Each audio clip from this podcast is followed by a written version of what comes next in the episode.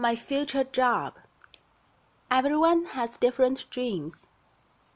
Maybe you want to be a dancer, or maybe you want to be a teacher.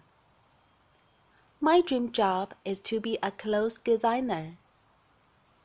A clothes designer must be creative and have to have artistic ability and a unique aesthetic view. I want to be a clothes designer because I like to create clothes. I think that's interesting. And I always dream of becoming a clothes designer when I grow up.